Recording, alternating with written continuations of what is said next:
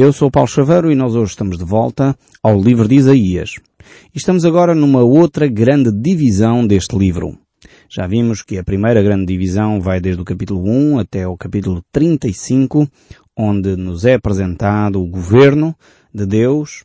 Agora estamos numa outra secção importante que vai desde o capítulo 36 até o capítulo 39. Nesta secção aqui nós vamos ver a bondade de Deus, a graça de Deus a ação amorosa de Deus para com o seu povo. E aqui é uma abordagem, de alguma forma, eh, divina, eh, uma perspectiva divina sobre a história. Vamos ver aqui alguns relatos que serão, enfim, já de alguma forma repetidos, porque já os lemos, mas agora vamos abordá-los na perspectiva dos olhos de Deus. A história, podemos dizer assim, tem sempre duas grandes perspectivas, a perspectiva humana e a perspectiva divina. E tenho que confessar que nem sempre nós compreendemos a perspectiva divina.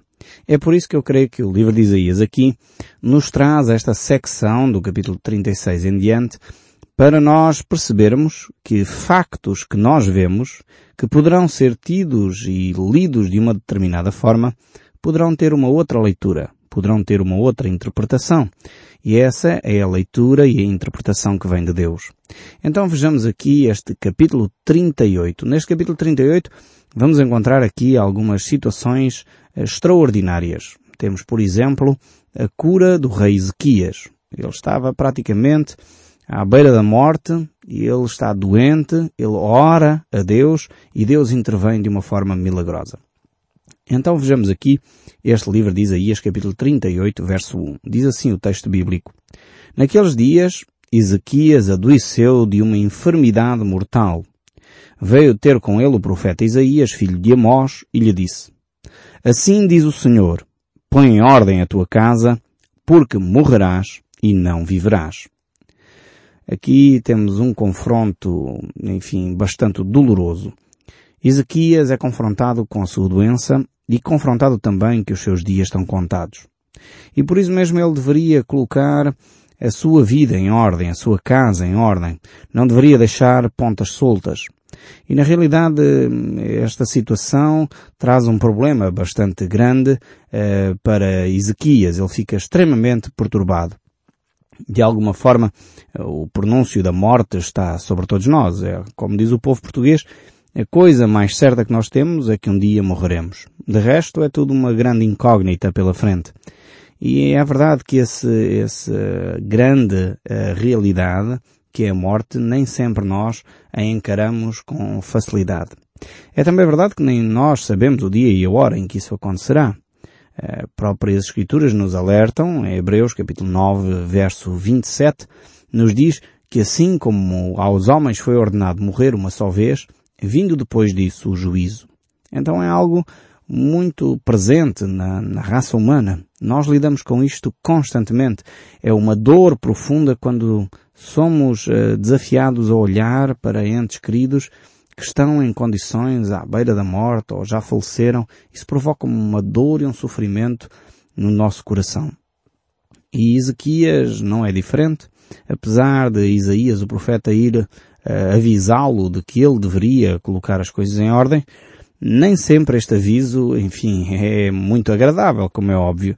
Uh, então Ezequias uh, reage a esta situação. E vejamos então o verso 2 deste capítulo 38 do livro de Isaías. Diz assim, Então virou Ezequias o rosto para a parede e orou ao Senhor realmente temos aqui hum, uma atitude correta diante de um, de um, um, acidente, enfim, diante de um desastre, diante de uma catástrofe que nós podemos enfrentar na nossa vida, é a oração. Ezequias fez aquilo que está certo. Ele virou-se para Deus.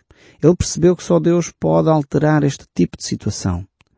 Uh, nós já vimos uh, que Ezequias uh, realmente é um homem de oração. Em outros momentos, ele também procurou em Deus a resposta para situações difíceis. Por exemplo, quando ele estava a ser atacado, e provavelmente foi na mesma sequência, no mesmo período que ocorreu este, esta doença fatal, uh, que ele busca a Deus para soluções. E essa é a atitude certa. Quando nós temos dificuldades, uh, devemos buscar a Deus. Algumas pessoas pensam, ah, eu não quero incomodar Deus, Deus está tão ocupado com tanta coisa que eu não quero incomodar Deus. Não, não incomoda Deus quando nós oramos. Nós oramos a Deus e Deus ouve as nossas orações. Ele quer se relacionar connosco. Ele é um Deus de amor. Por isso eu disse esta secção aqui do livro de Isaías vai relatar o Deus de graça, vai demonstrar quem é este Deus de graça, este Deus de amor. Mas continuemos aqui a ver o texto do livro de Isaías, capítulo 38, verso 3. Diz agora assim, e disse, Lembra-te, Senhor, peço-te que, de que andei diante de ti com fidelidade, com inteireza de coração, e fiz o que era reto aos teus olhos. E chorou muitíssimo. Aqui temos a, a oração, a descrição da oração de Ezequias. Eu penso que poderíamos retirar desta oração um modelo para nós também. No fundo, muitas vezes somos ensinados a orar ou a rezar eh, determinadas orações ou rezas pré-estabelecidas. Ah, tenho que fazer esta oração para poder mudar o seu casamento. Tenho que fazer esta oração para poder fazer assim ou fazer assado. E vemos aqui que Ezequias não seguiu um modelo pré-definido. Ele simplesmente abriu o seu coração. Ele compartilhou com Deus aquilo que estava a afetar naquele momento as suas emoções, o seu pensamento. E por isso ele coloca diante de Deus as suas lágrimas, ele coloca diante de Deus a sua tristeza, ele coloca diante de Deus até aquilo que ele considerava ser justo. Ele diz, Senhor, eu andei diante de ti em fidelidade. E era verdade o que ele estava a dizer. Era um homem que não estava a exagerar. Nós podemos confirmar isso eh, no livro de 2 Reis, no capítulo 18. E, efetivamente, verificamos que este homem era um homem que andou nos caminhos de Deus, era um homem reto, pelo menos até aqui. E vemos também que ele é um homem que era sensível a este aspecto. Não tem problema nenhum os homens chorar. Nós estamos numa sociedade machista, infelizmente, e achamos que os homens não choram. Uh, não sei onde é que vamos bem buscar esta ideia. Por um lado, é verdade que devemos ter coragem, devemos enfrentar as lutas do dia a dia, não devemos ser pieguinhas, não é? Nesse sentido que a Bíblia aqui está a falar mas também não tem mal nenhum demonstrarmos as nossas emoções. Eh, muitas vezes nós eh, recalcamos as nossas emoções e eu creio que é uma das razões, e os médicos têm dito isso, pelas quais os homens morrem mais de ataques cardíacos que as mulheres, porque vamos recalcando as nossas emoções, não manifestamos aquilo que vai dentro de nós e um dia elas saem mesmo quando nós não queremos. Através de um ataque cardíaco, através de um problema de estômago, através de doenças físicas que se manifestam fruto de nós escondermos as nossas emoções. Não tem mal nenhum derramarmos o nosso coração diante de Deus. Não tem mal nenhum abrirmos o nosso coração diante de Deus eh, e dizermos a Deus aquilo que nos preocupa e numa linguagem simples eh, falar com Deus. Mas vejamos o que é que acontece na sequência desta, desta oração. Ezequias foi um homem que serviu fielmente a Deus, foi um homem que viveu de uma forma reta, ele agora está hum, diante de uma situação de grande impasse, uma doença terminal, e ele clama a Deus. Deus intervém. E de facto vejamos o que é que acontece. Então veio a palavra do Senhor a Isaías. Estamos no verso 4 deste capítulo 38 do livro de Isaías. Dizendo assim, Vai e diz a Ezequias, Assim diz o Senhor, o Deus de Davi teu pai. Ouvi a tua oração e vi as tuas lágrimas. Acrescentarei, pois, aos teus dias quinze anos. Temos aqui uma prorrogação do prazo de vida de Ezequias. E isto só Deus de facto pode operar esta maravilha, operar este milagre. Algumas pessoas ainda hoje têm experimentado esta, esta bênção de Deus de ver os seus dias prolongados. Mas uh, devemos, diante disso, aproveitar bem o nosso tempo. Que este, que este confronto com a morte nos ajude a perceber que a vida tem valores fundamentais. E é muitas vezes quando nós ou somos nós próprios confrontados com a morte num acidente que quase nos ceifou a vida, ou num ente querido que faleceu, que nos perturba vermos que afinal a vida é tão frágil, deveríamos repensar seriamente nesses momentos a nossa caminhada com Deus, o que é que andamos cá a fazer? Como estamos a investir o nosso tempo? Estamos a utilizá-lo de uma forma correta, útil? Estamos a, utilizar o nosso tempo de uma forma que, que hum, traz mais valias àqueles que cruzam conosco? Ou estamos a desperdiçar o nosso tempo? Deus aqui ouviu a oração de Ezequias. E é interessante que Deus aqui uh, se apresenta como o Deus de Davi. Uh, é verdade que Deus hoje não se apresenta mais dessa maneira diante de nós e nós vemos em João 16, o Evangelho de São João, capítulo 16, o verso 23, 24, onde a palavra de Deus nos diz, naquele dia nada me perguntareis. Em verdade, em verdade vos digo, se pedirdes alguma coisa ao Pai, Ele vos concederá em meu nome. Isto é Jesus que está a falar. Até agora nada tendes pedido em meu nome, pedi e recebereis, para que a vossa alegria seja completa. Hoje não vamos mais a Deus em nome de Davi. Não vamos mais dirigir-nos a Deus em nome de São Pedro. Não vamos mais dirigir-nos a Deus em nome de Maria. Jesus nos ensina que devemos dirigir-nos a Deus em nome de Jesus Cristo. E isto é um texto bíblico basilar para a nossa fé cristã. João, Evangelho de São João, capítulo 16. Você pode abrir a sua Bíblia e verificar pelos seus próprios olhos em nome de quem você deve falar ao Pai. Aqui Deus responde com base eh, no relacionamento que ainda tinha com Davi. Jesus Cristo nos ensina claramente que não nos devemos dirigir ao Pai em nome de Santo António, São Pedro ou um outro santo qualquer, porque não são eles que morreram na cruz para nos dar acesso ao Pai. O próprio Jesus diz que nós devemos pedir em nome de Jesus. E muitas vezes nós não recebemos porque não pedimos em nome de Jesus. Agora é preciso fazer aqui um reparo. Algumas pessoas pensam que pedir em nome de Jesus é tipo assim uma palavra mágica. No final de uma oração, em nome de Jesus, Amém. Não tem a ver com isto. Não tem a ver pedir em nome de Jesus, não tem a ver com o dizer no final de uma oração em nome de Jesus, Amém. Devemos dizê-lo, mas a nossa oração deve refletir o coração de Jesus. O conteúdo em si deve ser eh, de acordo com a vontade de Jesus. E é isto que significa falar ou pedir ao Pai em nome de Jesus. Eu aprendi isso de uma forma muito prática, de uma forma muito simples, de uma forma muito terra a terra. Uh, porque às vezes estes episódios da nossa vida ajudam-nos a compreender o que é que determinadas verdades espirituais querem dizer. Uma vez uh, tive de ir tratar de uns assuntos à Câmara Municipal em Cascais, onde o meu pai trabalhava. O meu pai estava doente e ele pediu-me, olha, vai lá tratar deste assunto, vai falar com o senhor fulano tal e dizes que vais do meu nome. Da minha parte. Eu quando fui então à Câmara e a tratar de um assunto, cheguei lá e esqueci-me de dizer que vinha da parte do, do meu pai. Uh, quando lá cheguei, falei com o senhor Flantal e eu queria falar com ele e logo se colocaram as barreiras todas à frente. Uh, porque não sabiam quem eu era, não sabiam a que eu ia, e então colocaram uma série de entraves. Até que eu me lembrei, ah, mas eu venho da parte do Sr. Flantal, do meu pai. Uh, e a pessoa disse, ah, já poderia ter dito. Então aí todas as coisas se disponibilizaram e aí eu pude dizer aquilo que o meu pai me tinha dito. Não tinha liberdade agora para tratar dos assuntos como eu queria. Tinha que me cingir àquilo que tinha sido dito pelo meu pai. E isto significava que eu ia em nome do meu pai. Por isso eu apresentei-me dessa forma. E é aqui uh, que Jesus Cristo está a dizer. Quando nós nos apresentamos diante do Pai Celestial, nós não temos liberdade para dizer o que nos apetece. Temos que primeiro perceber qual é o coração de Jesus.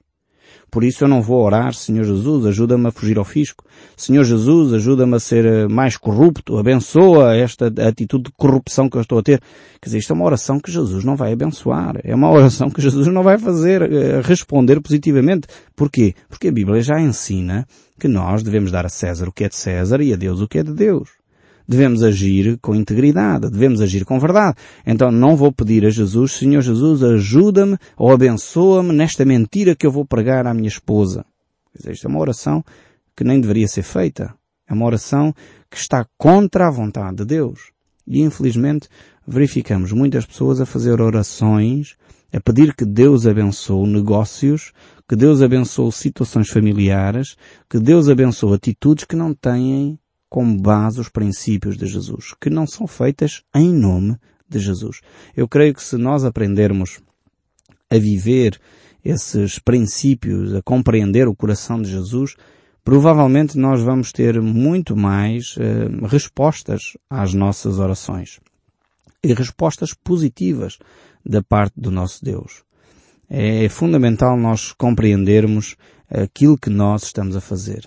Quando nós oramos em nome de Jesus, nós devemos perceber que eu não tenho então liberdade para dizer o que me apetece. Em segundo lugar, eu devo entender que quando eu peço em nome de Jesus, não se trata de meter uma cunha, não é? Nós temos esta mentalidade, eh, infelizmente o nosso povo tem esta mentalidade de que achamos que o nome de Jesus é assim tipo uma cunha, tipo fazer uma chantagem com Deus.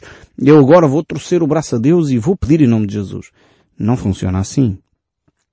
Pedir em nome de Jesus é uma atitude de submissão. É uma atitude de reconhecer a autoridade que Jesus tem sobre a nossa vida. E não é uma questão de meter uma cunha. Pedir em nome de Jesus também não é uh, tipo palavra passe num sistema informático, em que eu digito em nome de Jesus e logo se abre todos uh, os documentos que eu quero. Logo tenho todas as respostas possíveis. Não, pedir em nome de Jesus é uma atitude de humildade. Pedir em nome de Jesus é uma atitude de submissão à vontade de Deus. E é isto que nós precisamos de entender quando nos dirigimos a Deus em nome de Jesus. Precisamos de entender também que devemos dirigir-nos a Deus exclusivamente em nome de Jesus. Nós temos eh, tanta burocracia na nossa sociedade que até a nossa religião é, é burocrática. Nós achamos que para chegar ao Pai nós precisamos de passar por uma série de outras entidades antes de chegar a Jesus, que vai pedir por sua vez ao Pai. E esta é a mentalidade vigente uh, da maioria dos cristãos. Achamos que o cristianismo é uma religião de burocracia. Não vejo isso nas Escrituras. Acabamos de ler João capítulo 16, onde Jesus diz claramente, vocês podem ter acesso direto ao Pai através de mim. Não preciso pedir a um dos apóstolos que por sua vez peça ao, ao, apóstolo Pedro, que por sua vez vai ter com Maria, que por sua vez vai ter com Jesus, que por sua vez vai ter com o Pai. Em lado nenhum esta hierarquia, esta sequência de burocracia está escrita na Bíblia. E nós precisamos ser cristãos mais bíblicos. Cristãos que olham para as Escrituras. Cristãos que vivem o cristianismo de acordo com os princípios de Deus. E eu creio que os cristãos em Portugal têm uma grande oportunidade é que a maioria dos cristãos em Portugal tem Bíblia, tem a palavra de Deus, tem acesso a poder ler nas Escrituras aquilo que é a vontade de Deus. Sejam eles católicos, evangélicos, protestantes, sejam eles de que grupo religioso forem, eh, têm acesso às Escrituras, têm acesso à Bíblia. Então precisamos olhar para a Bíblia. E devemos viver os princípios que a Bíblia nos ensina. Voltando aqui ao texto bíblico, então, o capítulo 38 do livro de Isaías, verso 6. E diz o texto ainda uh, mais. Aqui temos Deus continua a falar com, com Ezequias. Não só Deus vai curá-lo, não só Deus vai prolongar a sua vida 15 anos, como agora no verso 6 ele diz, livrar-te-ei das mãos do rei da Assíria, a ti e a esta cidade, e defenderei esta cidade. Temos aqui então a descrição, como já dissemos anteriormente, a descrição do mesmo episódio, que é a libertação uh, do rei eh, da Assíria, ou seja, de Jerusalém que estava a ser sitiada pelos assírios, o mesmo episódio, agora visto na perspectiva de Deus. E na perspectiva de Deus este episódio desencadeia-se porque Ezequias estava à beira da morte e orou. Encontrou-se com Deus, teve um relacionamento com Deus, ao ponto de Deus dizer, eu curo-te, eu dou-te mais 15 anos e ainda, ainda te vou livrar das mãos do rei da Assíria.